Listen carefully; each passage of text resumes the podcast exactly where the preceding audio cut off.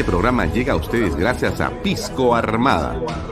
Un pisco de uva quebranta de 44% de volumen y 5 años de guarda. Un verdadero deleite para el paladar más exigente. Cómprelo en bodegarras.com y recuerde, tomar bebidas alcohólicas en exceso es dañino. PBM Plus, alimento para adultos con HMB. Proteínas, vitaminas y minerales con HMB. Vainilla y chocolate, que ayuda a mantener la fuerza de los músculos. Visita pbmplus.pe y síguenos en Facebook como PBM Plus y en Instagram como arroba PBM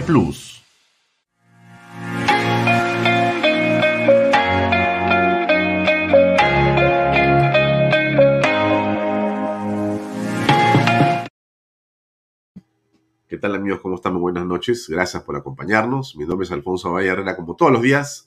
Hoy 6 y 29, más madrugado un minuto, para llevar las incidencias de Bahía Talks por Canal B, el canal del Bicentenario, ya en prueba, ya en prueba de señal por eh, número 95. Somos el Ves Cable, canal 95 nos están seguramente viendo ya en algunos conos de la ciudad. Quería comentarle eso, me parece central para todos los eventos. Hace mucho frío en la ciudad hoy. Bueno, por lo menos a mí me parece que hace mucho frío. Depende de dónde usted se encuentre, o en qué parte del mundo esté, o el país, ¿no es cierto? Aquí en Lima, donde estamos nosotros, hay 16 grados. hay una sensación de 15 grados, va a bajar a 14 y hay una humedad de 80 grados, de 80%, perdón. Tremendo el frío, ¿ah?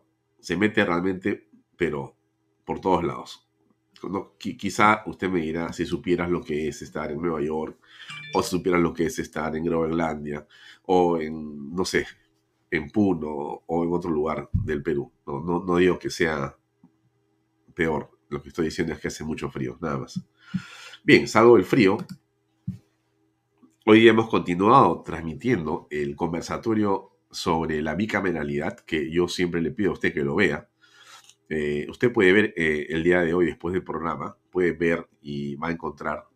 Hoy día tenemos también a Pepe Pardo, por si acaso, pero si usted termina de ver a Pepe Pardo, después que lo vea, retroceda el archivo y puede ver este conversatorio donde hay varios constitucionalistas de renombre que cuentan y dan sus opiniones en torno a la bicameralidad, un tema realmente importante para mejorar la representación en, desde y, en el Congreso.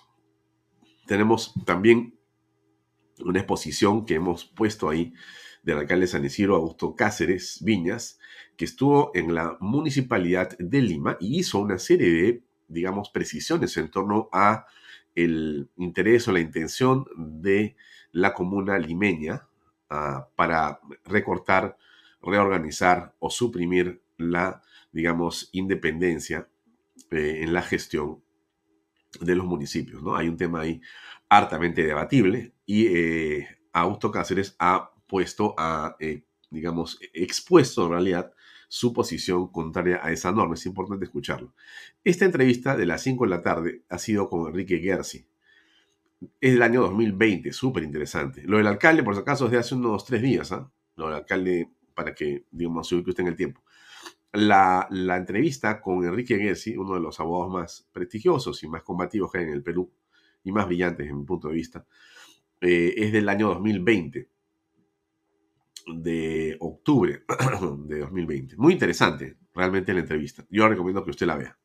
Usted estuvo escuchando a Diana Seminario hace un rato. Hoy vamos a conversar con eh, el ingeniero eh, José Manuel Hernández, no sé si es ingeniero, no sé si me si es ingeniero o no, pero en todo caso es, con José Manuel Hernández, que es más bien ex ministro de Agricultura y es un experto en políticas agrarias y autor del libro El Agro, Camino al Bicentenario. Vamos a hablar de varios temas, de varios temas, joven, uno de los cuales es la crisis alimentaria. Y hoy en la noche va a estar también en reflexiones con Pepe Pardo este estos dos invitados que son uno, Mario Saldaña y otro, Augusto Cáceres. Muy interesante va a ser esa conversación también. Ok, vamos con el programa del día de hoy. ese es eh, nuestro invitado que ya está conectado con nosotros. Más tardecito comenzamos con él, dentro de unos minutos, más o menos a las 7 y 10 aproximadamente. Eh, bien, estas reflexiones, como ustedes eh, van a, se va a hablar hoy día del paro de transportistas y la crisis agraria y la situación política. Una conversación muy interesante. Bueno, lo bueno es que la Fiscalía está trabajando ya y ha armado y ha propuesto un equipo para investigar el entorno de Pedro Castillo. Como usted sabe, se venía de una tesis según la cual el presidente es el centro de una organización criminal sumamente peligrosa y sumamente, digamos, eh, dañina para nuestra patria, ¿no? Ahora vamos a explicar por qué tiene un efecto en la corrupción y cómo se pierde dinero, cómo se roba el dinero por ahí.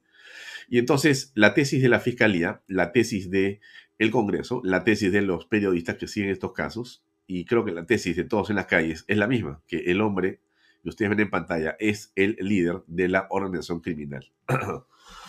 bueno, antes de hablar del señor este, Pedro Castillo, un segundo, ¿ya? Para ordenarme yo las ideas. Eh, este asunto de la, la propuesta que hemos comentado el día de ayer un poquitito, ¿no es cierto?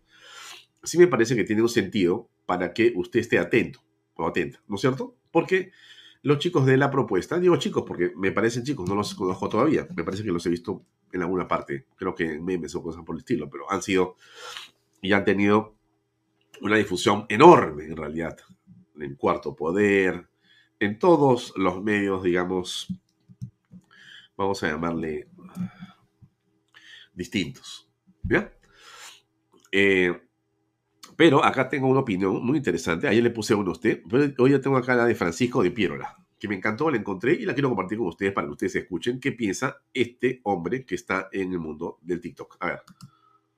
Propuesta morada que se está circulando últimamente en las redes sociales y también en la televisión y los medios.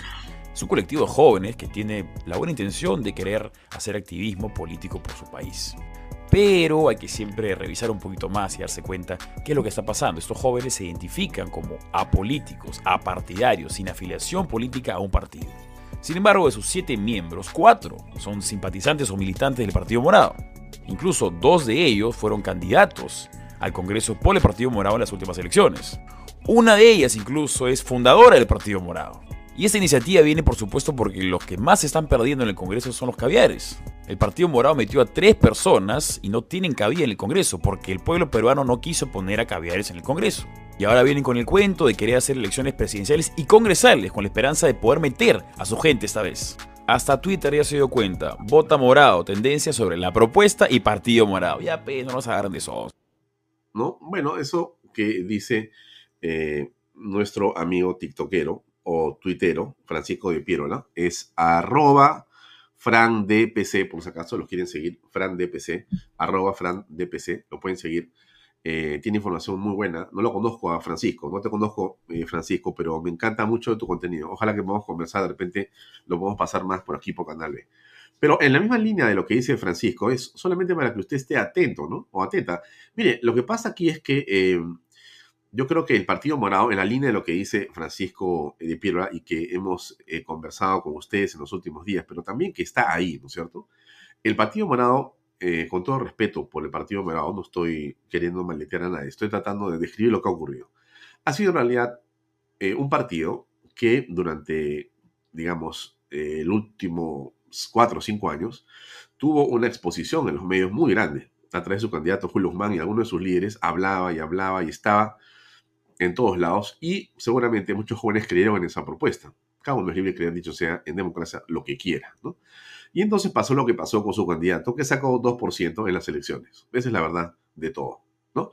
Entonces, en realidad se demoronaron. No sé cómo, no sé cómo, porque no recuerdo cómo, de repente mi memoria falla, tuvieron estos señores eh, tres congresistas. Porque con 2% en fin, no, no quiero discutir ese tema técnico, pero el hecho es que tuvieron tres congresistas. Y evidentemente, lo que nosotros hemos visto, nosotros hemos visto en general, es eh, una, eh, digamos, eh, constante de los debates en que el Partido Morado tiene una serie de ideas y que, por supuesto, con todo respeto, a nadie le importan en este momento y nadie les hace caso. ¿No es cierto? Ustedes congresistas que están ahí aislados, se tengo que juntar con más personas por aquí o por allá, pero no pueden hacer nada, en realidad. Entonces, los morados han sido un partido que ha manejado, creo yo, una enorme este, legión de gente y seguramente mucha gente los apoyó. Y entonces yo creo que quieren volver o quieren volver a tirar los dados, como se dice, ¿no? Porque como está la cosa así, dicen, oye, yo no voy a esperar hasta el 26, ni hablar. Yo quisiera que podamos inmediatamente tirar los dados nuevamente en una elección congresal para ver si sacamos nosotros más de tres. Y hay muchos de ellos que están en este momento, pues, salivando. Salivando es una expresión que se utiliza eh, como metáfora en relación al experimento de Pavlov, ¿no es cierto? Usted hace sonar la campana, el perro saliva porque piensa que va a comer o cree que va a comer y comienzas a salivar los jugos, los jugos gástricos, se te mueven. Igual eh, hay personas a las cuales le dices elecciones y sus jugos gástricos comienzan a moverse. Porque dicen, uy, Dios mío, aquí ya, ya tenemos que hacer algo, ¿no? Unos porque hacen de la campaña el negocio y otros porque finalmente quieren entrar, como fuere que sea, al Estado, ¿no? Eso, digamos, no lo, no lo critico. Lo que me parece es que si tú quieres hacer una propuesta, dilo abiertamente. O sea, si yo le hago usted una propuesta de lo que sea, políticamente yo le voy a decir, pues acá yo soy de derecha. Y muy posiblemente mi propuesta sea de derecha conservadora, porque yo pienso de esa manera. Eso no quiere decir que quien sea liberal no pueda coincidir conmigo en ciertas cosas. Perfecto, pero yo le digo directamente lo que yo pienso y lo que pienso hacer. O sea, yo no estoy contándole un cuento. no es mi caso, porque no soy candidato. Pero cuando conversamos y cuando yo conduzco un programa, evidentemente, como usted se imagina, aquí hay un montón de gente que opina. Y yo conduzco el programa tratando de destacar aquellas cosas que creo que son buenas para el país en la perspectiva de ese pensamiento político, de conservador y de derecha. A mí no me avergüenza, a mí no me duele, a mí no me, a mí no me molesta que me critiquen, usted me puede insultar, me puede hacer lo que quiera. Yo voy a seguir diciendo lo mismo. Voy a defender la familia, defiendo la vida, defiendo el republicanismo, defiendo la libertad para poder digamos, invertir. Defiendo eh, muchas cosas de las que en el Perú eh, han sido y son importantes. Bueno, en eso creo, pues yo, eso es mi pensamiento, ¿no es cierto? Entonces tengo derecho a expresarlo, ¿ya? Entonces, ¿por qué le digo esto? Porque se trata de eso, pues. ¿De qué, no? Se trata de, o sea, ¿cuál es, qué es lo que la gente quiere? Alguien puede decir, mira, Alfonso, en realidad, ¿sabes qué cosa? Las propuestas políticas este, no pueden ser derecha porque la gente no va a votar por ti. No, no por mí, no, sino que no va a votar por la apuesta derecha. Yo creo que es un gran error. En el Perú, mi impresión es que somos de derecha. Así se lo digo. Ahora, han avergonzado a la derecha. Y los empresarios mercantilistas han desfigurado el concepto de derecha popular, de derecha que realmente promueve la inversión, promueve la competitividad, la meritocracia, ¿no es cierto? Y una derecha que tiene que ser una derecha social, una derecha solidaria. Obviamente. Esto que le digo a mí me parece que es central en una propuesta política más allá de cómo se haga y por dónde se haga. Creo que por ahí viene el tema en el país. O sea, una derecha popular solidaria.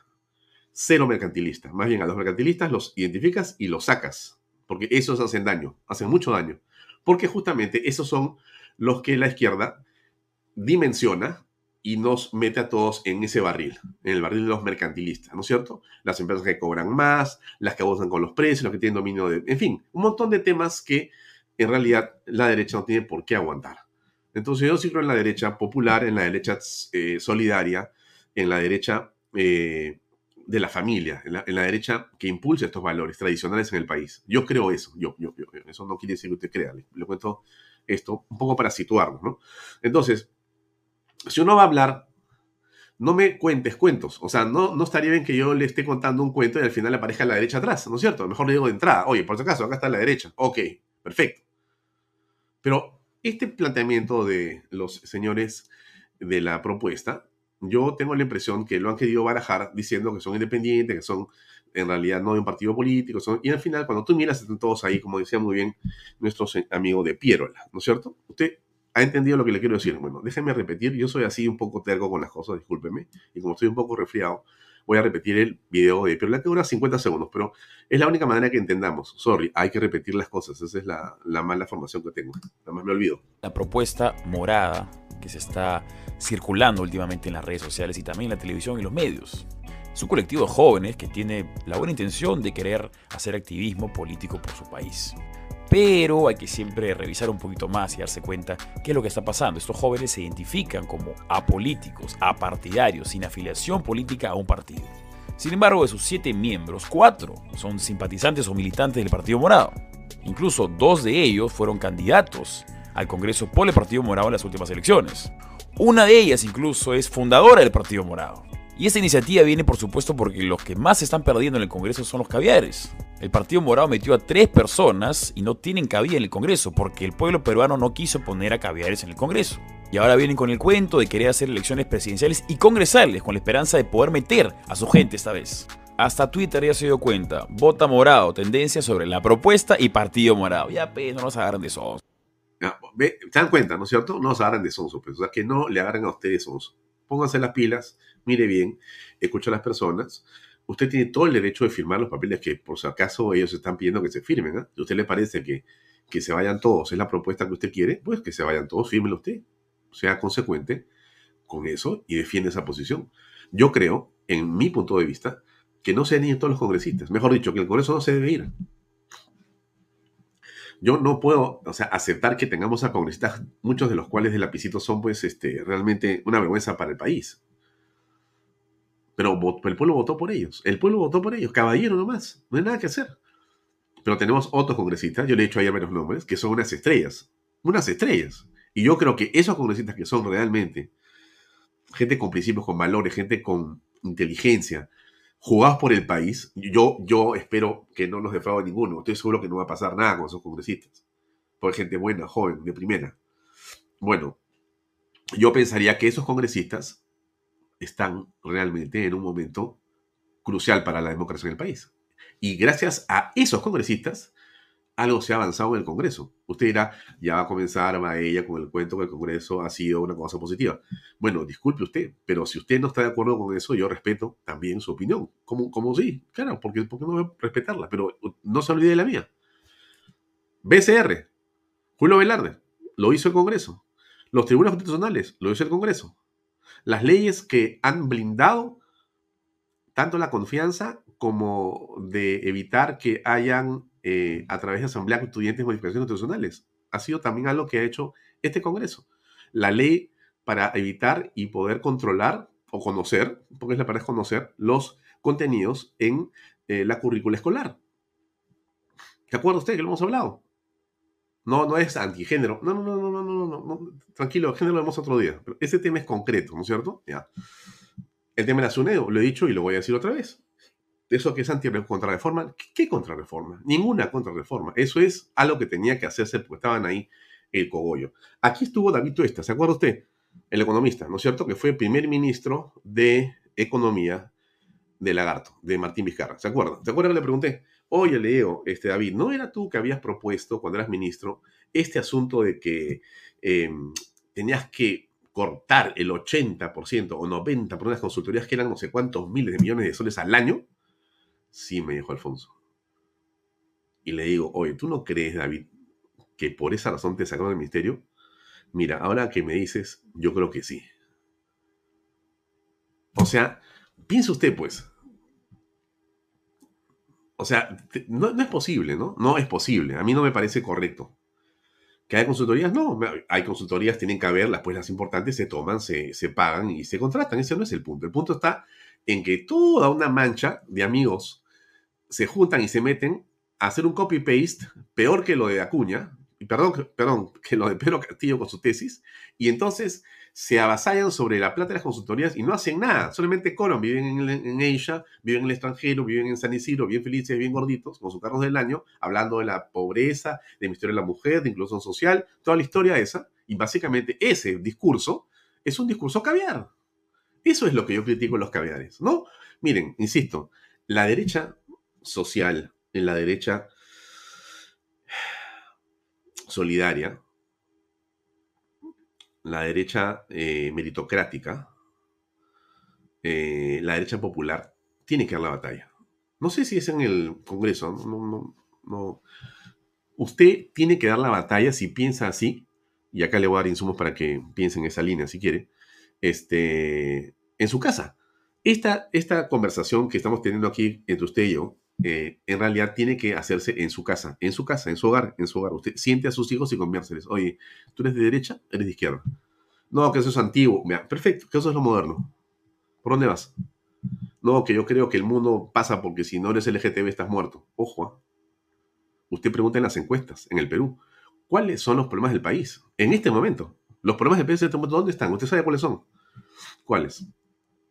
No hay trabajo, hay inseguridad y hay corrupción. Eso no es LGTB. Con todo respeto por todas las personas que tienen ese tipo de definiciones con su vida sexual. No está en discusión. Pero eso no puede ser el centro de una política pública. Pero quieren poner eso como el centro de todo lo que hacen. Y entonces a mí me parece que eso es evidentemente a lo que hay que revisar, por lo menos, con todo respeto, ¿ah? no se molesten, con todo respeto. Ok, me estoy hablando demasiado, disculpen ustedes, creo que es mi estornudo el que me hace hablar así. Eh, el presidente de la República, el día de hoy, dijo varias cosas. ¿ya? Vamos a poner unos minutitos para que usted escuche. El final es lo importante. Se, lanzó por el Día del Maestro, que hoy día con usted es el Día del Maestro, entonces el presidente para su Gobierno habló, habló un montón de veces, de, de, rato. Pero quiero que usted vea en los últimos 30 segundos, ¿ya? Pero le pongo el contexto de los dos para que lo tenga ahí. Ahí va. Nos queda una tarea fundamental revalorar no solamente la carrera docente, sino también participar activamente en la nueva estructura curricular. Los maestros gritábamos en las calles que hay que retornar con esas asignaturas y tiene el encargo el ministro de Educación para que la asignatura de educación cívica, de historia, de geografía, de economía política vuelvan a las aulas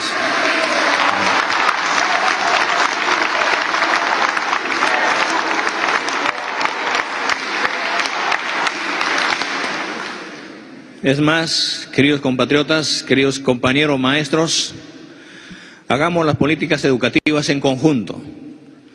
Y desde acá debo mencionarlas de que también está en la agenda del gobierno hacer una reestructuración de las UGELES a nivel nacional, porque creemos importante que ese trabajo lo tenemos que hacer de acuerdo, de acuerdo con las políticas centrales del gobierno.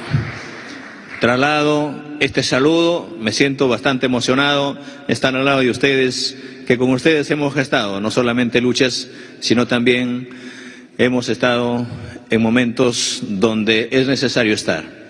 Y por eso creemos importante, queridos compatriotas, queridos hermanos maestros, unámonos para cosas de bien.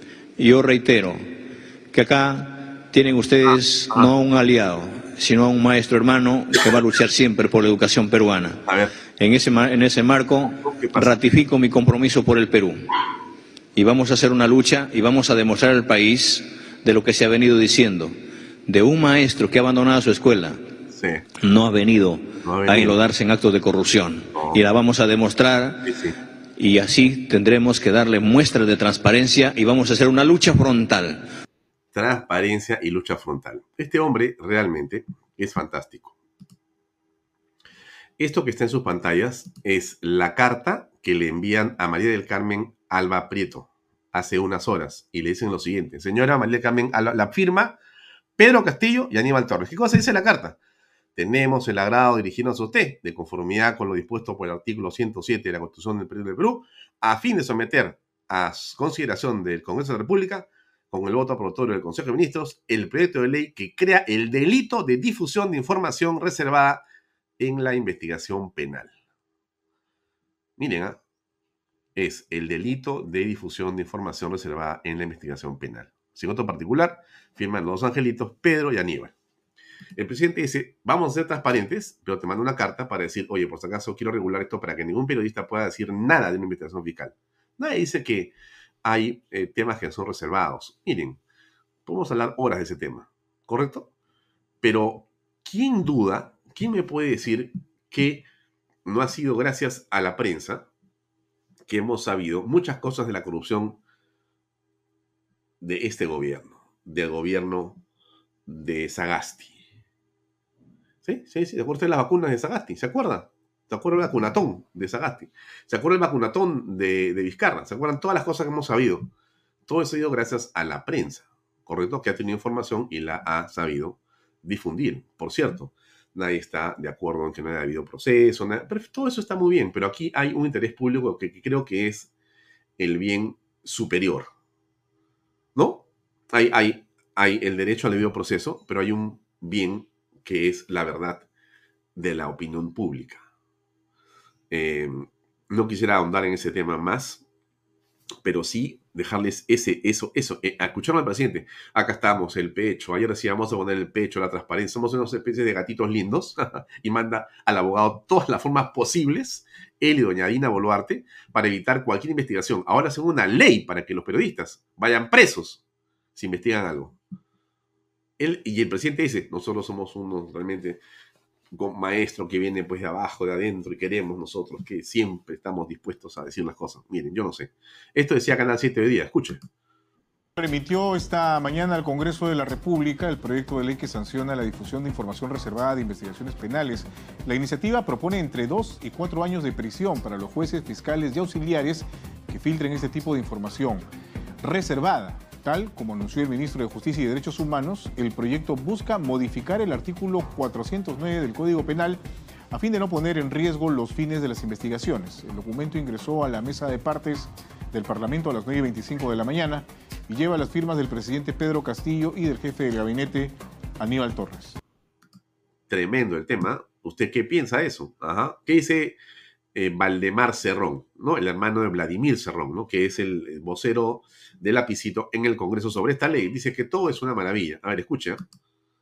La ley de la transparencia de la prensa, no es la ley mordaza. O sea, cuando se malinforma a la población, eh, hacemos daño, porque ¿en qué sentido se está mordazando a la prensa? A la prensa no, esa ley no está contra la prensa, está contra el mal funcionario. O sea, si no fuera por la prensa, no descubren lo que la, la corrupción en el Perú. Entonces me parece que ahí hay un tema que hay que cuidar bastante. Se agradece a la prensa, pero también se insta un trabajo más serio, más profundo. No, pues congresista, no se pase. Le voy a explicar cómo ha sido la cosa. Perdón por la tos, por el acceso a tos. Eh, el tema de Zarratea se descubre por la prensa. Petro Perú, por la prensa el puente Tarata por la prensa. La plata eh, en el baño, los 20 mil dólares por la prensa. Lo que ha dicho, ha informado eh, eh López por la prensa. Todo lo que se ha sabido es por la prensa. Es por la prensa. Si hubiera esa ley a la que se refiere el señor eh, Valdemar, a la que se refiere Aníbal Torres y Pedro Castillo, no se podría publicar nada que no esté y que sea parte ya del proceso.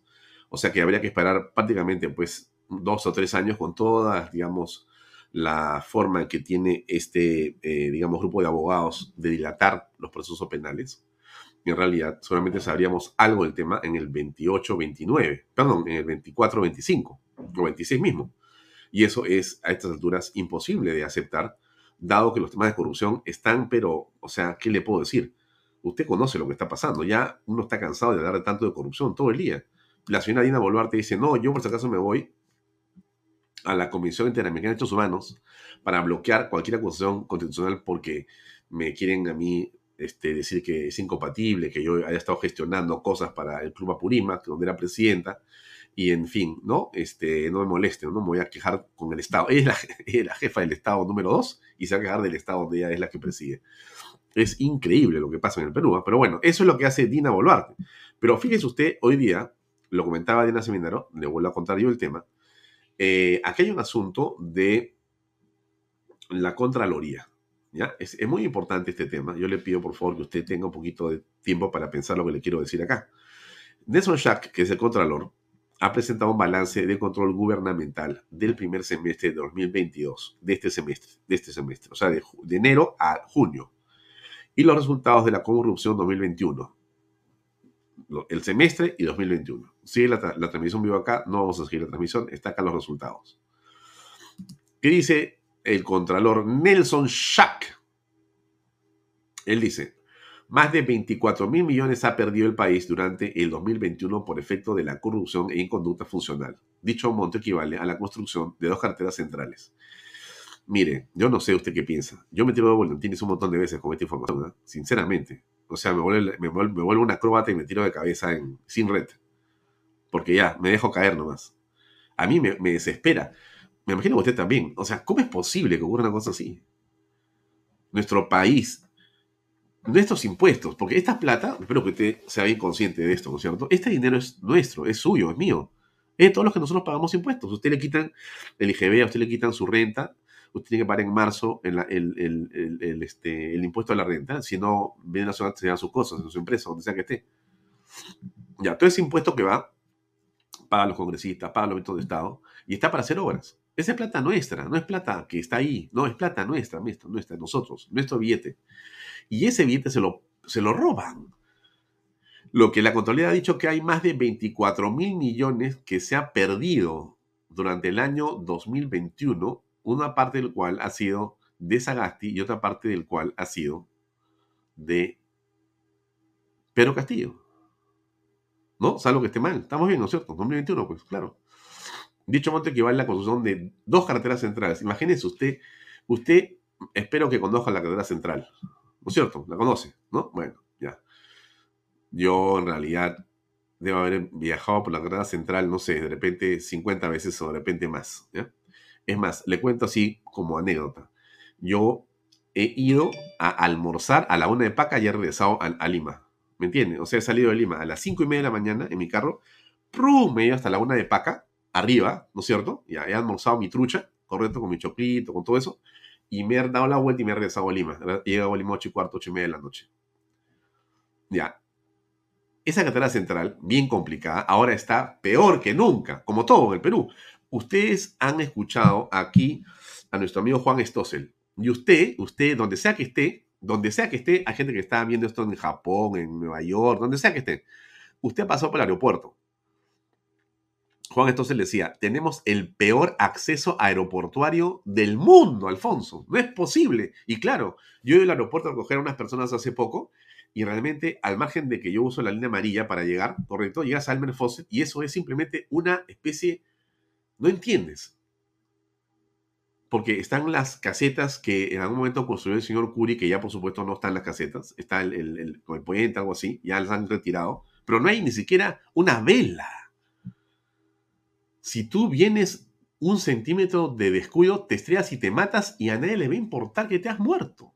Eso es peor que una boca de lobo. No puede el municipio poner un par de luces de mil watts para que las eh, personas puedan hacer eso. Es inconcebible, es realmente, uno mira eso y, te indigna, ¿no? Porque tú te vas a Estados Unidos, a cualquier ciudad, hasta la más chiquita, te vas a Europa, a cualquier ciudad, te vas a te vas a Bogotá, te vas a, hasta a Santa Cruz, preciosa la entrada a Santa Cruz de Bolivia, en Bolivia.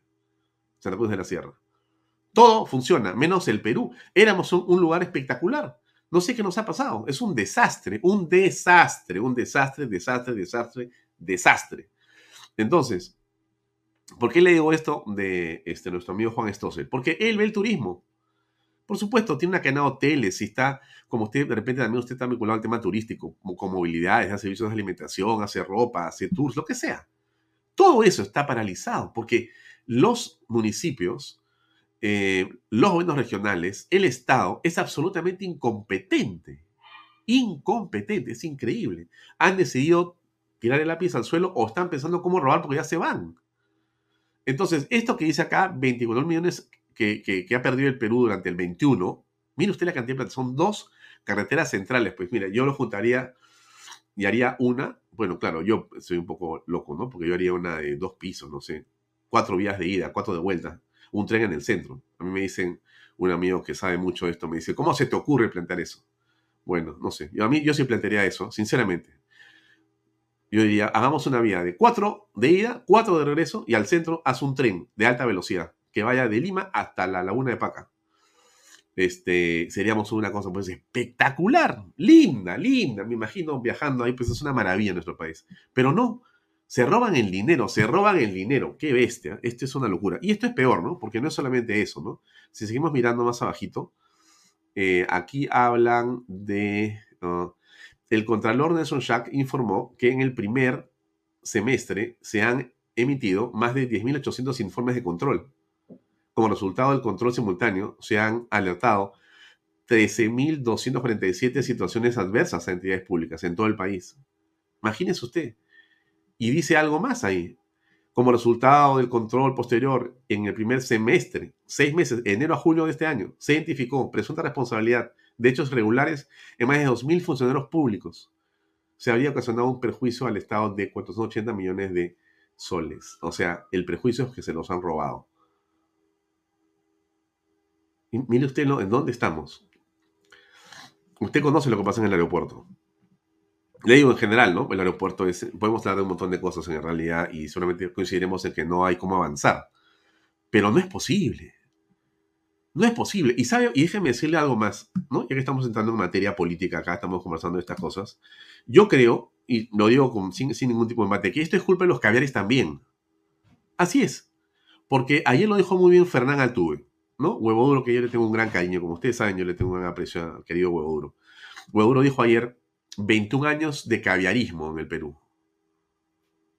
Así es. Desde Valentín Paniagua, con todo respeto a la memoria del señor Valentín Paniagua, con todo respeto, ¿ah? pero no se olviden que ahí era ministra de Estado la señora Villarán de la Puente, entre otros, otras personas o personalidades del caviaraje nacional. ¿No? Y después todo lo que ha venido siendo después. Hasta el mismo gobierno de García aceptó, atracó. Seguramente estaba cansado García, les dio, les abrió la puerta y les dio un pedazo de poder. Cero, debió darle cero, cero, cero, cero sobre cero, fuera. Bueno, ni qué pensar de Ollanta Humala, ¿no? Con todo respeto por el presidente y la señora primera dama, yo he criticado muchísimo esa cuestión. Tengo, no sé, seguramente debo tener unos 30 artículos en contra de la señora eh, Humala, cuando ellos eran este, presidentes. Están todos publicados en Expreso, Pro 21, Correo, etc. Este, pero ¿por, ¿por qué no? Nada. Ese fue el gobierno de, lo- de los Louis de la Chanel, ¿no? Se, se dejaron ir por ese tipo de, de prebendas o ese tipo de, digamos, frivolidades y el gobierno se entregó a un callaraje también, ¿no? Y los cuadros que usted ha visto acá, le hemos mostrado, a usted los cuadros que hemos mostrado donde se mira el crecimiento del país, o se mira el cuadro que mostraba ayer, que es el cuadro donde se mira cómo y quién, en qué gobierno se avanzó, o qué, en dónde la gente cree que se avanzó más, es en el Fujimorismo y es en el, eh, digamos, Alan II, ¿no? Un poco de Ollantumala, un poquito, porque recibió de García una muy buena cama, que PPK, lamentablemente, rodeado absolutamente e infestado de caviares, infestado de caviares, no pudo, no entendió. Pero Pablo decía, "Ji, ji, ji, ji, ji, no pasa nada, no pasa nada, este, no, ese no es el problema, y se reía. ¿no? Y se acuerda usted cómo bailaban, en- hacían gimnasia de una manera que para mí, ¿no? Es vergonzosa. Porque a las cosas hay que respetarlas, estimados amigos. Uno no puede pararse a hacer esas cosas en el Palacio de Gobierno del Perú. Eso me parece es una afrenta a la institucionalidad histórica, democrática de nuestra patria. Bueno, no, no se me ocurriría hacer una cosa así, sinceramente. Ojalá que Dios quiera que nunca alguien me pregunte si se puede hacer eso, porque me parecería una locura hacer algo así. Y eso, eso ha pasado, eso ha pasado. Entonces, este, este, este, esto que estamos viviendo ahora, ¿por qué? Disculpe usted que me extienda un poco en este tema, pero a mí me parece que es central que tengamos las cosas claras, porque usted seguramente va a conversar después en su casa. Y yo le sigo diciendo a usted, y no me voy a cansar, este programa tiene como única misión que usted tenga algún contenido, alguna reflexión que le sirva a usted para hacer lo que hago yo en mi casa, conversar con mis hijos, conversar con mis amigos, conversar con la gente que quiero y respeto, y darle mi punto de vista, y escuchar el de ellos, y llegar a conclusiones interesantes sobre la, sobre la base de la reflexión de lo que ha pasado. Hoy estaba en una reunión con, no sé, eran 20 empresarios. La unanimidad contra el caviaraje. El problema está en, pre- nos, nos preguntamos si existen de parte de ellos la conciencia de lo que tienen que hacer para salirse del caviaraje. Porque muchos empresarios, no los que estaban en la reunión donde yo estuve el día de hoy, pero otros empresarios, otros, otros, otros, otros, eh, otros empresarios financian a los caviares para que no les hagan nada. ¿No? Porque los caviares tienen su maquinaria pues, de difamación, ¿no? De ataque, de mordida. Entonces, para que no me hagan nada, pum, le pongo publicidad, pum, le doy acá, le doy allá. Y ya estoy, pero lindo, ñaño, no me, dice, no me van a decir nada. Y eso no ayuda al, país. Por eso yo, disculpe que regrese otra vez al tema de la derecha. Yo creo que la derecha tiene que surgir en el país de otra manera. O sea, tenemos que, que dejarnos de cosas y, y, afirmar lo que uno cree realmente. Eso no es posible. Primero que alguien se sienta avergonzado de ser de derecha en el Perú, por favor. ¿Dónde estás? Te han hecho creer que eso está mal. Nunca va a estar mal. Al contrario. Nuestro pueblo, nuestro pueblo trabajador, de familias trabajadoras, emprendedoras, todo ese país lleno de hombres y mujeres que hace todo desde las 4 de la mañana haciendo sándwiches, haciendo todo lo que tiene que hacer para poder hacer que la familia progrese, ese es un mundo de derecha.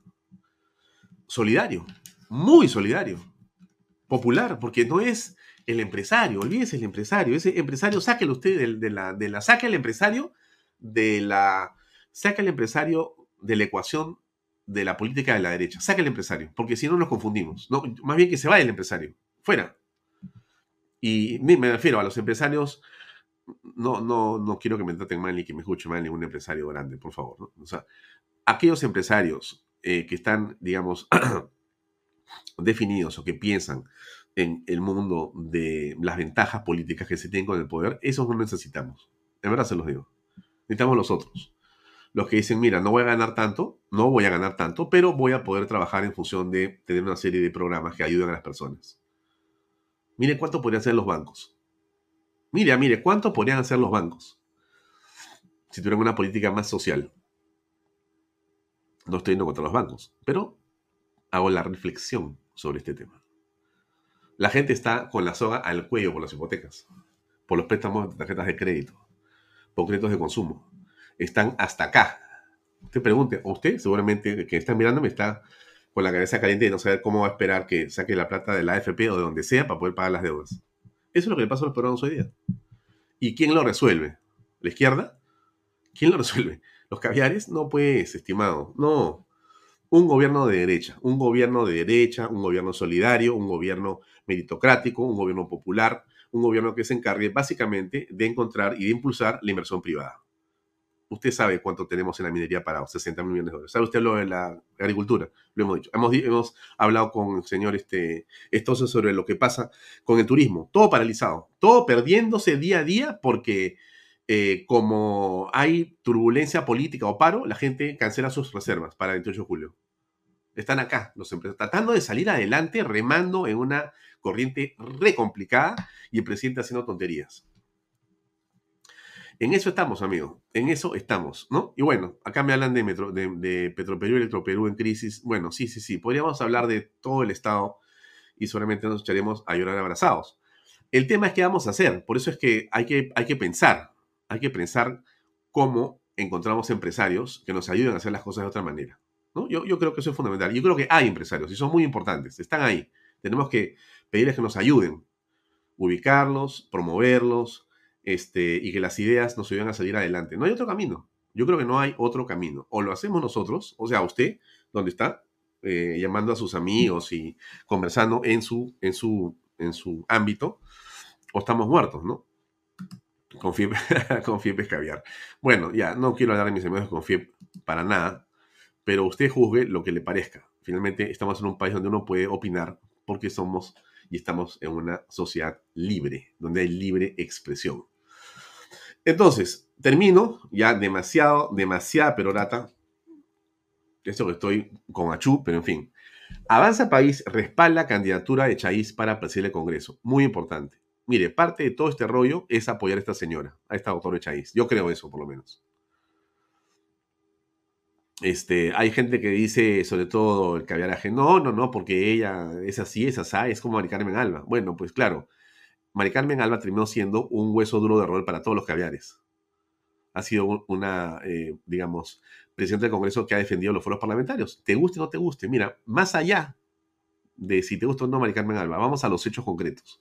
Ahí están los resultados que yo le he leído a usted sobre el Congreso y la manera como ella se ha cuadrado a Pedro Castillo. Se ha cuadrado. Bueno, eso tiene un valor. ¿Se imagina usted si Mari Carmen hubiera estado aplaudiendo a, a Pedro Castillo? ¿Se imagina usted qué pensaríamos nosotros ahora si Mari Carmen hubiera estado diciendo, no, presidente, todo está bien. ¿Se imagina cómo nos sentiríamos? Indignadísimos. Entonces, entonces hay que reconocer las cosas como han sido y como son. Por eso este tema de, eh, Avanza País, donde está este, Adriana Tudela, eh, eh, este, Alejandro Cabero, Patricia Chirinos, el congresista Williams, creo, sí, y otros tantos más importantes, todos ellos importantes, ha decidido apoyar a la señora públicamente, ¿no? Seguramente hará lo propio en algún momento a renovación y se podrá tener una perspectiva de lo que va a ocurrir con la elección. Ojalá que se elija a esta señora. Porque si pasa lo que todos queremos que va a pasar, ¿no es cierto? Ya. Entonces, este, este, esta foto de esta señora va a ser la foto de la presidenta del Perú por unos meses. Y eso es importante, que lo sepamos. Ha sido fiscal de la nación. O sea, usted puede criticar también todo lo que puede criticarle a la señora de Chaiz.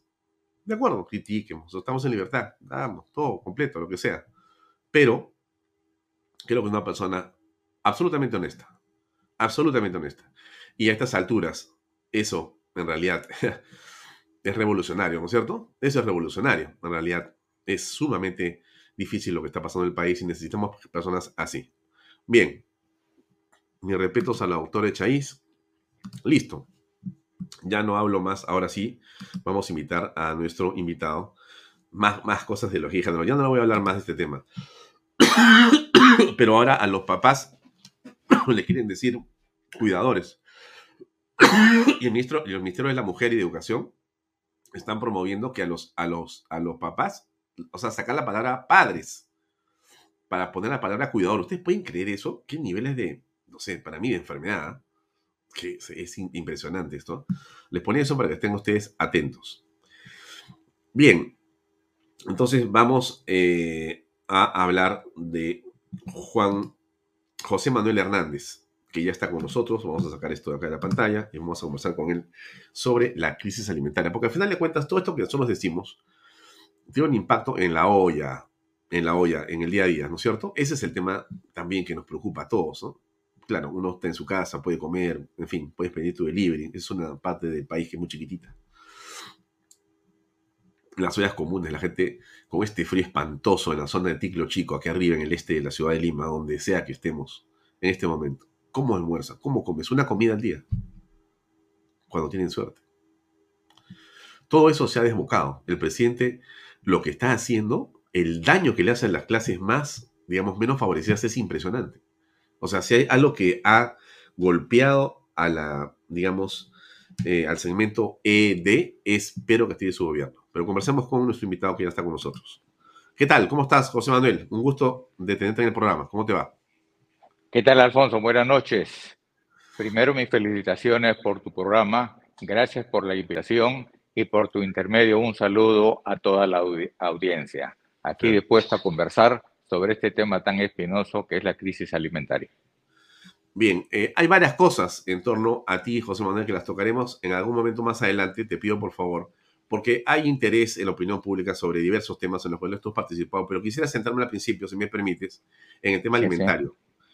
Eh, muy bien, estamos en una situación realmente crítica en este momento. Aparentemente, los precios, no, aparentemente no, los precios suben, hay escasez y la cosa se empieza a complicar en los estratos más bajos. Bueno, esta crisis alimentaria, ¿por qué se ha producido?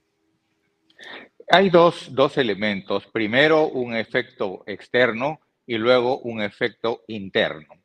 El efecto externo es la pandemia, eh, distintos problemas climáticos en zonas productoras y luego la guerra entre Rusia, Rusia y Ucrania, que nos llevaron a nivel mundial a tres escenarios que hemos llamado crisis. La crisis alimentaria, la crisis de los combustibles y la crisis en el suministro de fertilizantes. Ese es en el aspecto externo. En el aspecto interno, realmente lo podemos resumir en una ineficiencia total en el manejo de este problema que es la, alimentación y la nutrición de los peruanos. Y como lo has dicho unos minutos antes, afecta a los más pobres y sobre todo ahí no solo vamos a tener problemas de alimentación, sino severos problemas de nutrición. Entonces, yo eh, eh, acabo de, terminar un artículo que creo que te lo he remitido temprano. Te, rogaría, José Manuel, si, nos, puedes precisar la diferencia entre alimentación y nutrición para que técnicamente ese, ese, ese concepto quede en la mente de las personas que nos están escuchando, por favor. Sí, eh, tú dijiste, por ejemplo, en un momento que hay gente que en algún momento, hay, hay pobladores nuestros, compatriotas nuestros, que en algún momento ya solo tienen una comida al día. O sea, se alimentan, llevan al estómago una comida al día. Y muchos de ellos van a dormir con el estómago vacío. Algunos comerán ciertas proteínas, ciertas verduras, ciertas frutas, y otros comerán solamente fideos. Entonces, el problema no solo está en que se van a llenar o no llenar el estómago, sino en qué tipo de comidas van a ingerir. Y aquí viene el problema de la nutrición. ¿Qué tanto en proteínas, aminoácidos digestibles? ¿Qué tanto en fierro, por ejemplo, para combatir la anemia? ¿No? Eso que son los elementos que, que van a caracterizar el perfil nutricional de la población. Eh, es conocido, por ejemplo, que prácticamente el 11% de los niños menores de 5 años en el Perú, 11% de los niños menores de 5 años tienen una desnutrición severa. Y de acuerdo a las cifras estadísticas del INEI, prácticamente el 38%, el 38% de los, de los niños con menos de 36 meses tienen anemia. O sea, ellos pueden comer fideos, pero no consumen elementos nutritivos para su organismo. Esa es la gran diferencia entre estar alimentados y estar bien nutridos. Entonces, si nosotros no hacemos nada por estos niños, podemos llegar a unos niveles realmente escandalosos en términos de desnutrición. Y hacia ahí tenemos que apuntar.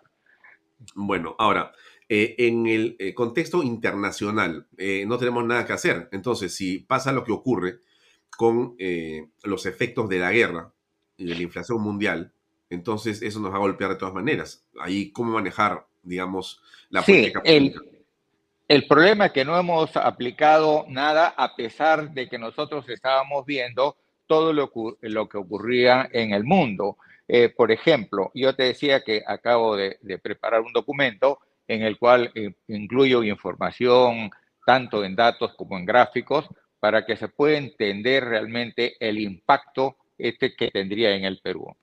Yo creo que el impacto eh, que va, va, a tener aquí va a ser consecuencia de tres elementos que son, que son claves. Uno es el hecho de que nosotros somos dependientes de la importación de alimentos básicos, altamente dependientes de, de alimentos básicos, donde está el trigo, está el maíz, está el aceite. Voy a poner un cuadro que tú me has enviado, este. Bueno, esos son los precios, pero ahí justamente a eso quería llegar, ¿no?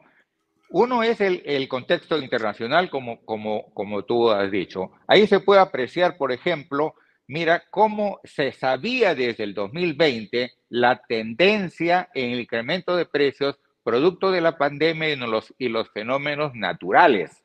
Todavía no había la guerra ahí. Mire, hasta el 2020, en ese gráfico, para que los amigos puedan, puedan entenderme, el en diciembre de 2017 teníamos en el trigo un precio de 168 dólares por tonelada. Acá está. A julio del 2020 llegábamos a 192 dólares por tonelada. Ahí cuando ya se genera todo el problema de la crisis, es que ya a diciembre del 2020 teníamos 244 dólares por tonelada. O sea, ahí. Y miren cómo hemos llegado a mayo del 2022 a 532. Es decir, desde julio, desde julio del 2020, ya sabíamos, y mucho lo hemos dicho, yo lo he dicho en algunas entrevistas que me ha hecho la televisión regional, de que ya se iba a producir un incremento en los precios internacionales de los alimentos básicos. Aquí está la información. O sea, desde julio no nos preparamos para evitar esa escalada de precios. Y fíjese lo, lo que ocurrió también en maíz, que está en este gráfico. En julio estábamos en 123 dólares la tonelada. En diciembre de 2020 ya estábamos en 167 y hoy estamos en 300 dólares la tonelada. O sea, desde ese momento se sabía. Por eso que yo hablo mucho de la ineficiencia en el manejo de este problema, porque esto ha sido a nivel internacional, esos son precios internacionales registrados en el Banco Central de Reserva del Perú. Son precios internacionales, pero todos los países, todos, absolutamente todos, han tenido también ese impacto. ¿Por qué nosotros la crisis es mayor? ¿Qué es lo que se tendría que hacer según tú? Ya. Ahí lo primero que, que hay que ver, nosotros no podemos cambiar la matriz de producción en el corto tiempo. Nosotros somos importadores, como te repito, de alimentos básicos. Nosotros importamos trigo, ¿no? E, e, en una cantidad extraordinariamente alta que representa el 90% del consumo nacional es importado. 90% del trigo que consumimos en el país es importado. Solo 10% es un producto nacional. En el maíz, el 76%, el 76% es producto importado. En el caso de la soya, el aceite de soya es el 100%. 100% del aceite de soya que consumimos en el Perú, de las casi 520 mil toneladas que importamos, es producto externo. En el azúcar prácticamente el 15% y en el arroz prácticamente el 10%, sin mencionar la leche, la carne y otros productos. Entonces, el Perú, el gobierno, debería haber actuado en términos de protección sobre todo a los más pobres porque esto va a afectar a todos, pero muy, muy en especial a los más pobres, porque los pobres tienen el 65% de sus ingresos dedicados al consumo de alimentos. Entonces, si ese, esa gran masa, prácticamente dos tercios de sus ingresos lo gastan en alimentos, cualquier incremento de precios se va a manifestar inmediatamente, ¿no?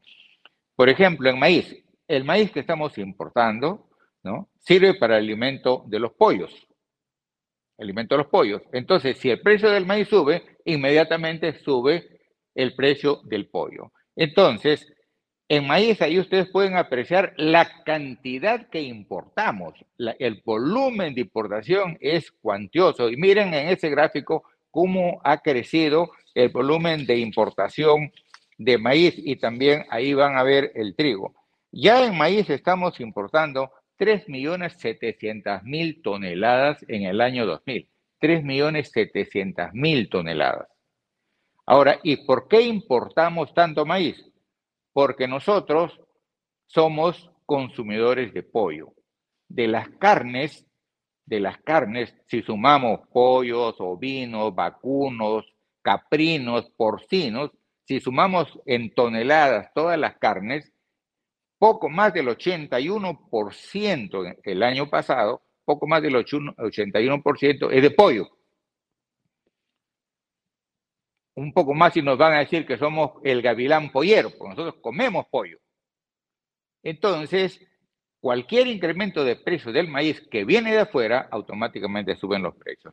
Un error para mí, que también lo dije en su oportunidad, es creer que quitando el IGB al producto final bajaban los precios.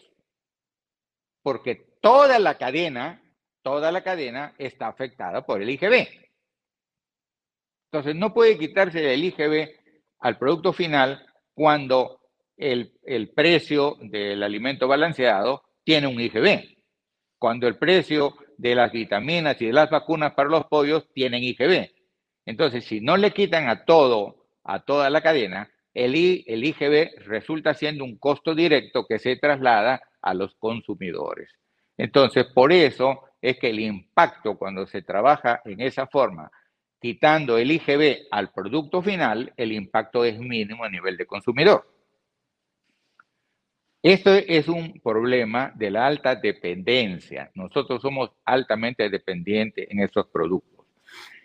La, pregunta que muchas veces yo he escuchado la vez pasada en la televisión a especialistas que hablan del tema y dicen, tenemos que sustituir la producción de trigo, la producción de maíz, tenemos que sustituirla porque estamos pagándoles a agricultores externos lo que debíamos pagarle al agricultor, agricultor interno. Eso suena muy bonito, pero tendríamos que sustituir más de un millón y medio de hectáreas para sembrar el trigo que importamos, más de 800 mil hectáreas para importar el maíz, para, perdón, para sustituir el maíz que importamos. Ajá, ajá. Y más de un millón seiscientas mil hectáreas para sustituir todo el aceite que importamos. Entonces, ¿de dónde sacamos las tierras? Al año, mira, Alfonso, al año, para los amigos que no se escuchan, nosotros sembramos con todos los cultivos, desde arándanos, uva, café, hasta kiwicha, sembramos en total poco más de 4.300.000 hectáreas, con todos los cultivos.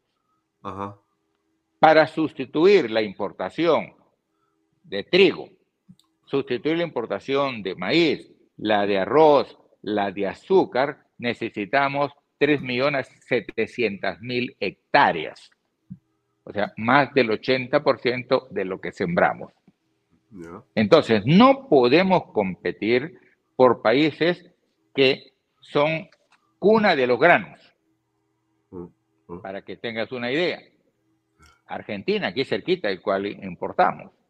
Poco más de 6 millones de hectáreas de maíz, poco más de 6 millones de hectáreas de trigo, poco más de 16 millones de hectáreas de soya.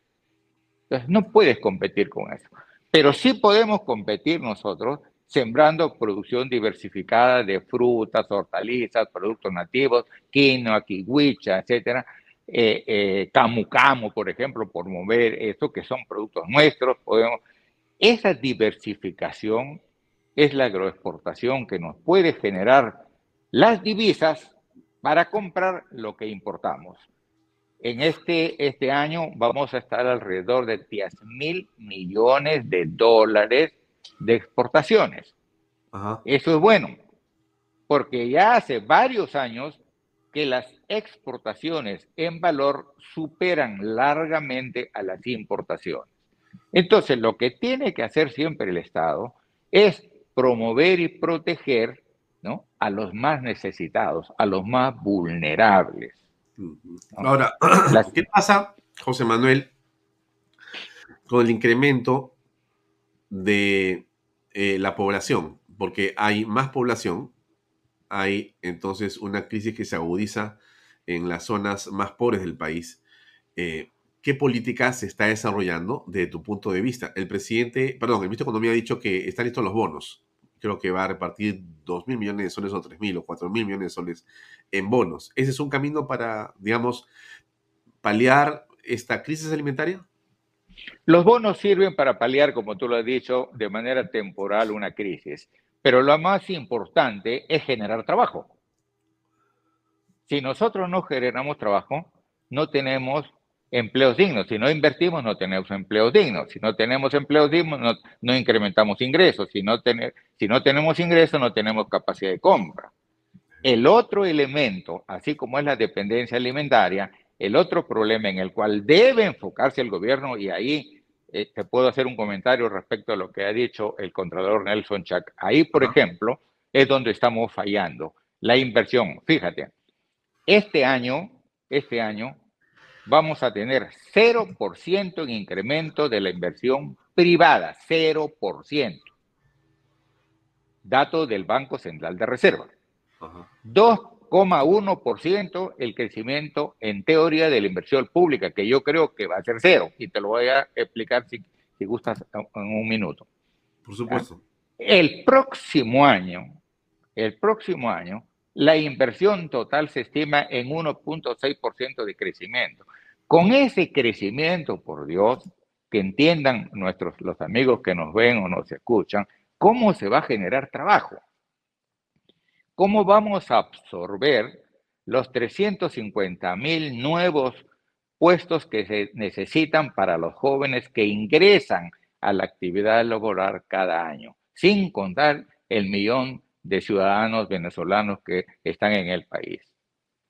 Entonces, si no podemos generar trabajo y ya tenemos, según la estadística del INE, o sea, dato oficial, 8 millones y medio de personas pobres, porque eso es lo que nos ha dicho el último dato del INEI, y tenemos además más de 11 millones de personas vulnerables que, como decimos criollamente, las soplamos y caen al nivel de pobreza. Si eso se, se da, si esos 11 millones y tantos caen a la pobreza, regresaríamos a los índices de hace 30 años. Índices de hace 30 años. Entonces, por un lado dependemos de los alimentos importados que los, se manifiestan en los precios, pero por otro lado tenemos un aumento de la pobreza y por lo tanto una disminución en la capacidad adquisitiva de la población. Tú has mencionado hace un rato que la gente está ahorcada con el pago de las tarjetas, con el pago de las hipotecas. ¿Qué quiere decir? Que su dinero no le alcanza para pagar sus deudas, porque están priorizando por ahora la alimentación. Pero va a llegar el momento en que van a tener menos comidas al día o sencillamente van a dormir con el estómago vacío. Ese es el gravísimo problema que no estamos viendo, porque no estamos generando trabajo. No hay trabajo estable, trabajo digno, y eso se hace con inversión. Si nosotros no damos políticas que garanticen o que generen seguridad al sector privado, el sector privado no va a invertir. El sector privado es la fuente de generación de empleo. De toda la inversión a nivel nacional, históricamente en los últimos 15 años prácticamente el 80% es inversión privada y 20% solo es inversión pública. Entonces, si nosotros tenemos crecimiento cero, quiere decir que no tenemos posibilidades de incrementar más gente. Ese es el problema. O sea, por un lado nuestra alta dependencia, por otro lado el incremento de la pobreza, la disminución de la capacidad adquisitiva. Y a eso le suma la ineficiencia del gobierno en establecer no solo políticas, sino en ejecutar el dinero que tenemos hoy en inversiones. No solo es gastar en la planilla, en la planilla del funcionario, en la, en la planilla de la burocracia, como decimos teóricamente, porque ahí puede llegar el señor del partido, el primo, el tío, el cuñado y los, y los meto ahí. Pero esa no es, esa no es una actividad productiva. Los sectores tienen gasto corriente, gasto para honorarios y todo lo demás, pero tienen también una partida de inversiones. Inversiones. Fíjate, tú has mencionado los datos del Contralor. 24 mil millones de soles en pérdida, ¿cierto? Entre el 2021 y este primer semestre. Los datos de inversiones de este año, los datos de inversiones de este año, mejor dicho, de la disponibilidad de inversiones este año, es más o menos 24 mil millones de soles, 24 mil 600 millones de soles disponibles para invertir en el gobierno central, 24 mil, 23 mil 400 en los gobiernos locales y 12 mil 800 en los gobiernos regionales. O sea, si uno suma todo eso, tenemos sesenta y tantos, sesenta y cuatro mil más o menos, millones de soles disponibles para la inversión este año. ¿Qué significan los 24 mil millones, según la Contraloría, que se han perdido, se perderían o están en riesgo? Que serían equivalentes a los 24 mil millones que tiene disponible todo el gobierno central para invertir en salud, en educación, en agricultura, en defensa, etcétera, etcétera. Ah. Eso es. Y entonces... Déjame eh, mostrarte una cifra que me parece importante a esta altura. Yo la comenté con los amigos de Vaya Talks eh, la semana pasada, si no me equivoco, que es este cuadro que nos eh, dio, nos proporcionó Fernando Sillonis. Este cuadro que está acá, estimado José Manuel y amigos, es muy sencillo. Se los quiero explicar un ratito porque de esto se trata, este José Manuel. Mira, esto es la recaudación tributaria del gobierno central desde el año 2000 a la izquierda hasta el 2021. Lo amarillo lo amarillo, correcto, es el impuesto a la renta. Esto que está acá abajo. Este, Mm. Esto no es amarillo, esto es medio mostaza, ¿correcto? Ya. Este IGB es lo que está acá, lo lila. Tienes lo verde, que es el impuesto selectivo al consumo, lo rojo, que son aduanas, lo amarillo, amarillo, que son realidades mineras. Perdón, perdón, perdón. Perdón, ahí, ok. Realidades mineras. Y después tienes otros acá arriba. Pero es muy interesante darte cuenta cómo hemos crecido en recaudación, mi estimado Sí, desde el 2000 hasta el 2021. Y como tú debes haber escuchado, estamos batiendo récords en este momento Sí. en el país con respecto a la recaudación tributaria. Seguimos a, seguimos a un ritmo frenético. Pero mi comentario viene en realidad aquí. Acá. ¿Qué es esto?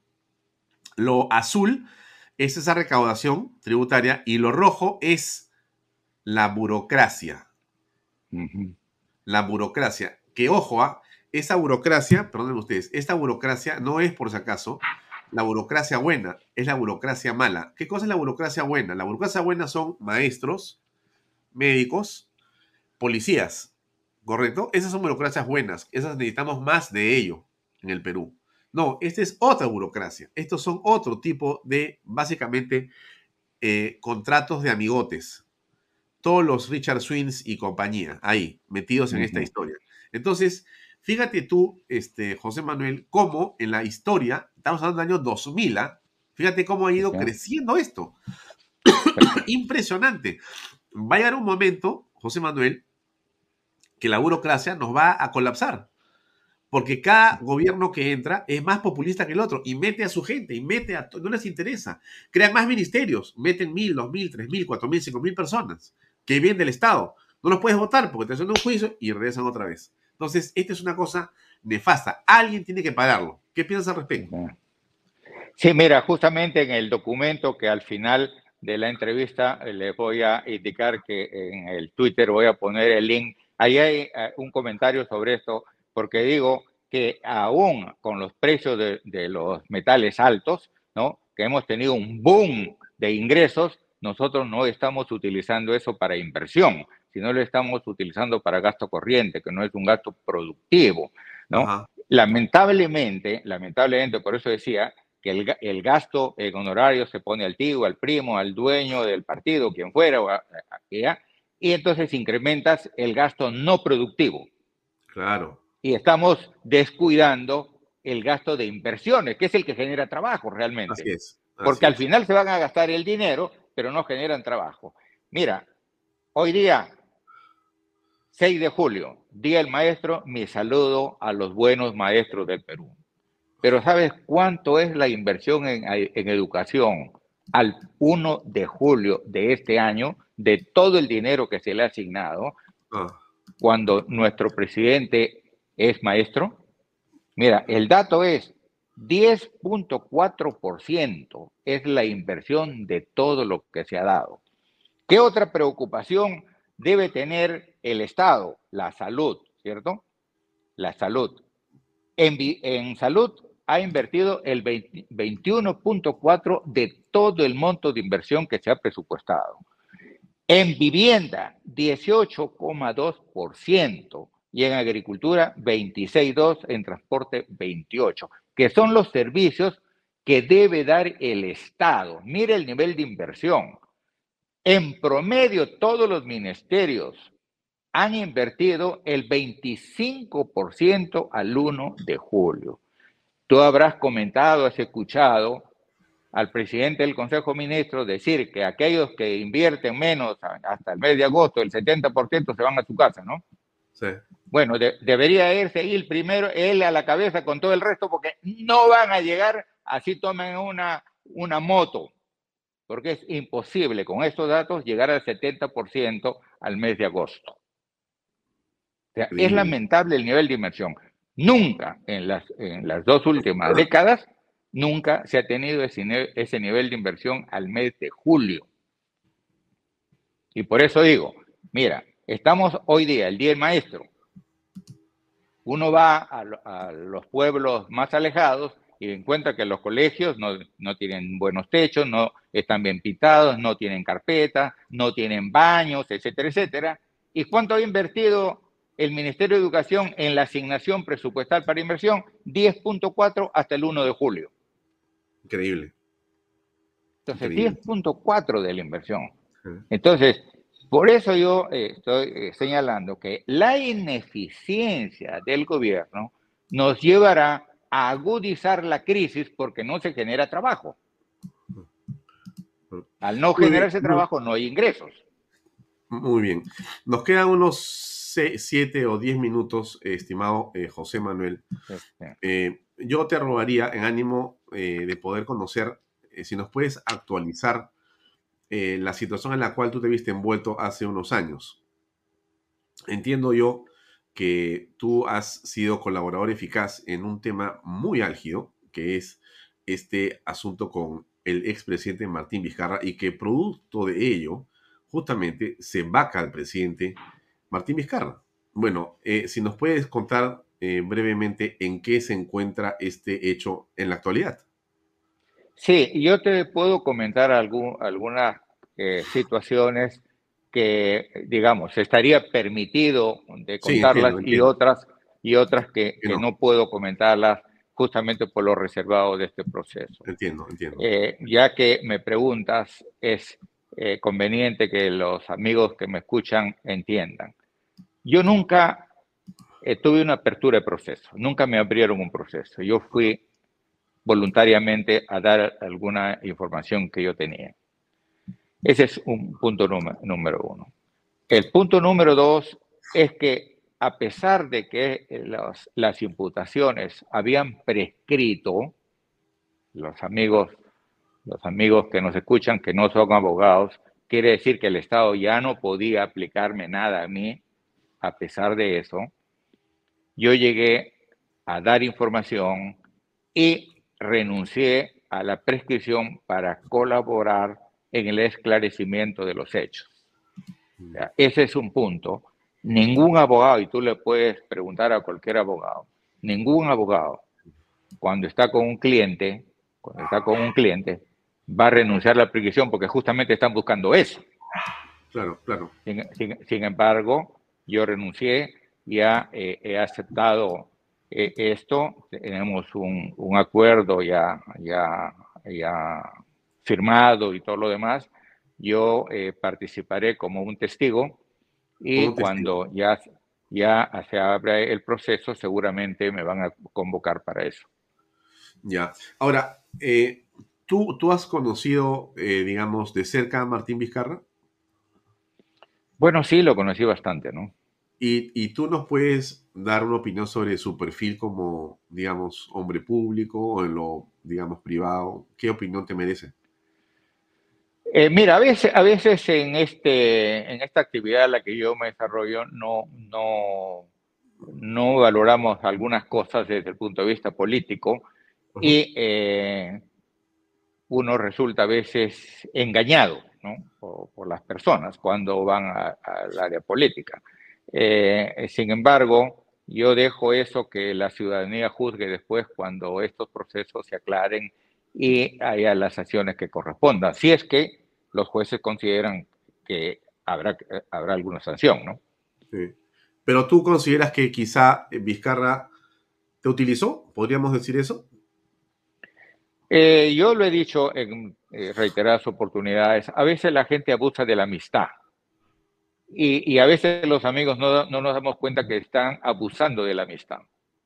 Un político amigo que tú conoces y lo has entrevistado más de una vez, me dijo, eh, que los amigos, los amigos, no usan a los amigos para sus fechorías. Entonces, cuando te usan, realmente no son amigos. Claro. Entonces, quiere decir que con el expresidente no eh, te une, José Manuel, un vínculo amical. Sí, eh, estamos ya, ya muy distantes de, de, aquellos momentos, ¿no? Porque en realidad yo entendería que por tu declaración voluntaria, eh, a él se le sacó de la presidencia de la República. Eh, yo no sé si fue eso o la acumulación de hechos, porque también eh, tengo entendido que hay cuatro o cinco colaboradores en eso. pero yo me presenté voluntariamente, ¿no? no se me había abierto ninguna investigación, que a veces la, algunos amigos periodistas eh, dicen, no, Ay, que me presionaron, para que... no, no, eso no, no, no ha ocurrido nunca. ¿no? Yo sabía de un, de un hecho y fui cuando fue el momento, cuando ya se comenzó a ver el hecho, yo me acerqué a hablar sobre ese tema. Ahora, eh, ya, eh, digamos, como crítico político, como político, tú has eh, visto, porque estás en el Perú, has juzgado la gestión de Martín Vizcarra como presidente de la República. En la pandemia me refiero. ¿Qué te parece la misma? Sí, sí. Mira, yo lo, inclusive personalmente muchas veces envié comentarios directos ¿no? sobre este tema. La pandemia no solo mostró nuestras carencias, como, como lo he expresado varias veces, nuestras múltiples carencias en infraestructura, en equipamiento, sino nos desnudó en términos de capacidad institucional y la incapacidad empezando por el gobierno central. El manejo de la pandemia fue desastroso desde mi punto de vista, desastroso. Los más de 200.000 muertos es resultado de esa incapacidad realmente un manejo muy deficiente. Y en términos de inversiones, eh, no, no te he pasado un cuadro, pero tengo los cuadros en términos de inversiones, ¿no? Así como, como este, este cuadro de precios que te decía que desde julio, desde julio de 2020 ya se avisoraba que los precios crecían y no se hizo nada, esa es gestión, eso es gestión. Así también tengo distinta información sobre inversiones en cada uno de los sectores donde se, demuestra que la gestión no fue la más adecuada, ¿no? Pero qué curioso, ¿no? Porque, mira, José Manuel, una buena parte de la prensa, este, como dicen mis amigos que me siguen acá, vía o a través de la mermelada, hicieron de Vizcarra una especie de dios, ¿no es cierto? Era el padre que siempre había querido tener, era el súper político, más, más astuto que cualquiera en el mundo. Entonces, eh, bueno, ¿cómo es posible que teniendo claro, porque yo tengo también un programa en este canal que se llama Archivo Político, y he revisado, José Manuel, las entrevistas que yo comencé a hacer desde la semana siguiente que comenzó eh, la restricción de salida, ¿correcto? O sea, desde el 15 de marzo a la semana siguiente hicimos el programa Vaya Talks, el primer programa. Y he ido revisando las entrevistas. Eh, Evidentemente, la primera semana, dos semanas, nos pareció que habían tomado decisiones correctas, la gente en su casa, etc. Pero después comenzó a desbocarse el tema y comenzó a construirse la figura de un presidente que en realidad era un parlanchín, para decirlo de alguna manera, ¿no es cierto? Entonces, y los medios lo apoyaban, lo apoyaban, lo apoyaban, lo apoyaban, y nadie podía discutir. Si tú decías algo, te decían, ¡ay! Tienes envidia del presidente este, Martín Vizcarra. Bueno, entonces uno sigue mirando las entrevistas conforme pasan las semanas y vas dándote cuenta que nosotros en Canal B, en Vaya Talks, comenzamos a criticar al presidente, a Tony Alba, al ministro Zamora, al primer ministro, por lo que estaban haciendo. Ya se veía claramente que estaban descarriados, estaban, acuérdate del tema del oxígeno, las pruebas rápidas, era un desastre en realidad, un desastre de corrupción, espantoso. Entonces, entonces, y uno comienza a mirar eso y dice, realmente es inconcebible. Pero, ¿a qué crees tú que se ha debido este, digamos, engrandecimiento de Martín Vizcarra? ¿Cuánto daño le echó al país esta posición de cierta prensa? Sí, muchas muchas veces lamentablemente los recursos del Estado se utilizan para promover a los funcionarios o para promover a los líderes políticos, gubernamentales me refiero, los, los líderes del gobierno, y no se usan para lo que debe ser, para resolver los problemas de la sociedad, no para lavar mi cara o para presentar mi cara de la mejor manera. Y yo me siento satisfecho con lo que he publicado desde el 2018, porque lo que estamos viendo ahora, por ejemplo, en el manejo del sector agrario, no viene de ahora, no viene de, de los ministros, estos que han, de los cinco ministros últimos que no tenían ni idea de qué es el sector agrario. No solo viene de eso, viene de atrás. Si tú ves lo que yo he publicado desde el 2018, de 2018, alerto de la situación por la sencilla razón de que todo un programa estructurado para beneficiar a la agricultura que se orienta al mercado interno, es decir, a los pequeños agricultores, a los chiquitos, a los que a la agricultura familiar, a eso, o sea, todo ese programa se desactivó. Ahora se habla de trabajar, de dar trabajo a los jóvenes. Bueno, creamos un programa de agrojoven que ahí se quedó. Creamos un programa de ganadería, desde la siembra de pastos hasta el trasplante embrionario. Ahora solo se habla de pastos. Entonces se quebró ese, ese programa. Se habló, de, se habló de un programa dirigido a potenciar los granos andinos. Bueno, ahí se quedó. Continuamos con las políticas de seguridad alimentaria que venían del gobierno anterior. Las reforzamos y ahora no tenemos una política de seguridad alimentaria. Y esas críticas las venía haciendo desde el 2018. En 2018, para adelante, yo he publicado varios, artículos con gráficos, con temas, y siempre opinando en función de los datos. No en función, como muchas veces lo hace la gente, del corazón o del hígado o del interés. No, sino en función de los datos, en función de la realidad, que eso es lo que me permitía hablar. Hablar renegar sobre lo mal que se estaba manejando la reconstrucción con cambios, lo pésimo que se ha manejado, ¿no? Renegar de los programas que se habían establecido para beneficiar a la agricultura pobre que se dejaron de lado, renegar del manejo de cuencas que se dejó de lado, renegar de los programas de leche que se dejó de lado, o sea, varios programas que se iniciaron con la idea de tener un gobierno de cinco años que por lo menos eh, ponga los cimientos a lo que puede ser el desarrollo más adelante de la agricultura. Ahora hablamos de una segunda reforma agraria. ¿Y qué hablamos? De lo mismo que escribí el año 76, el año 1976, mi primer libro es sobre asociatividad. Hay que asociarse porque los pequeños compran caro y venden barato. Desde el año 76 lo vengo diciendo. Y nosotros a través de Agroideas estábamos planteando una reorientación de los distintos programas que venían en Agroideas para beneficiar justamente a los pequeños, pero de manera asociada. Siempre de manera asociada, porque si no, no pueden salir de manera individual al mercado. Entonces, todo eso se quebró. Por eso fueron mis críticas desde el 2018. O sea, no he esperado al 2020. De 2018 he sido muy crítico en mis artículos que, que he publicado. Algunos artículos están eh, publicados, si mal no recuerdo, en Vox Populi, otros en la, la red de, de, la empresa, que ahí, ahí los publicamos. El artículo, por ejemplo, de hoy está en la página web de, de mi empresa, está, está, ahí. Entonces, los libros que he publicado también están colgados ahí. O sea, no es algo que yo haya dicho ahora o que por algo que su, sucedió legalmente doy una opinión, no, es algo que vengo sosteniendo hace bastante rato. Lamentablemente, los que estamos en el sector privado dependemos de las decisiones de los que están en el sector público. Y cuando hay gente que no entiende el problema, tenemos atrasos como los de ahora.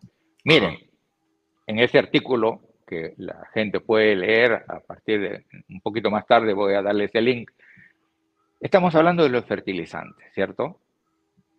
Para mí eso es mucho ruido y pocas nueces. ¿Por qué? Yo critiqué en una eh, eh, entrevista que me hicieron, critiqué que cómo puede, puede salir un decreto supremo, ¿no? Solo para beneficiar a los que tienen 5 hectáreas. Y le dije, dentro de los que tienen 5 hectáreas, están 680 mil más o menos agricultores de autoconsumo. Esos no aplican fertilizantes.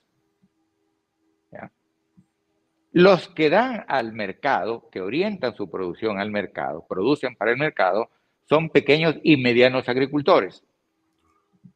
Entonces, no se va a cubrir todo eso. Primero recuerda que hablaron de 900 millones, de 700 y luego terminaron con 348 millones de dólares para fertilizantes. Si en este momento compramos a 600, 650 dólares por tonelada la urea, si le descontamos todo lo que tenemos que pagar de desembarque, logístico, etcétera, etcétera, hasta la distribución, podemos hablar de una cobertura de 180 190, a 190 mil hectáreas. Y eso es todo. Eso no significa entre el 15 a 20% de los que tienen menos de 5 hectáreas. Y el resto, los que producen para el mercado interno, los que producen para el mercado interno siembran alrededor de 2.300.000 hectáreas.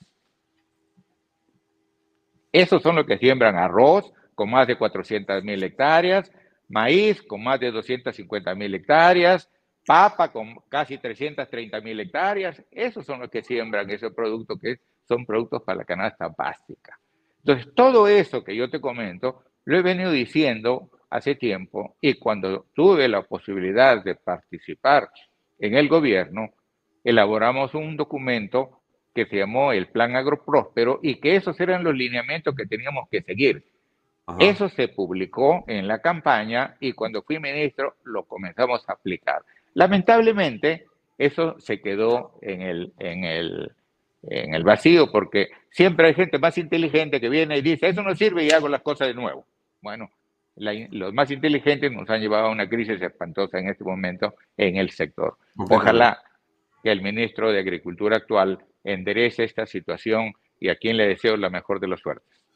José Manuel, se acaba el tiempo. Te agradezco mucho por tu extensa explicación y detallada en todos los campos que hemos tocado. Te hemos hecho muchas preguntas y has tenido la amabilidad y la paciencia para contestar todo. Muchas gracias por, por esta noche. Mira, gracias a ti, Alfonso. Gracias realmente por esta, esta entrevista.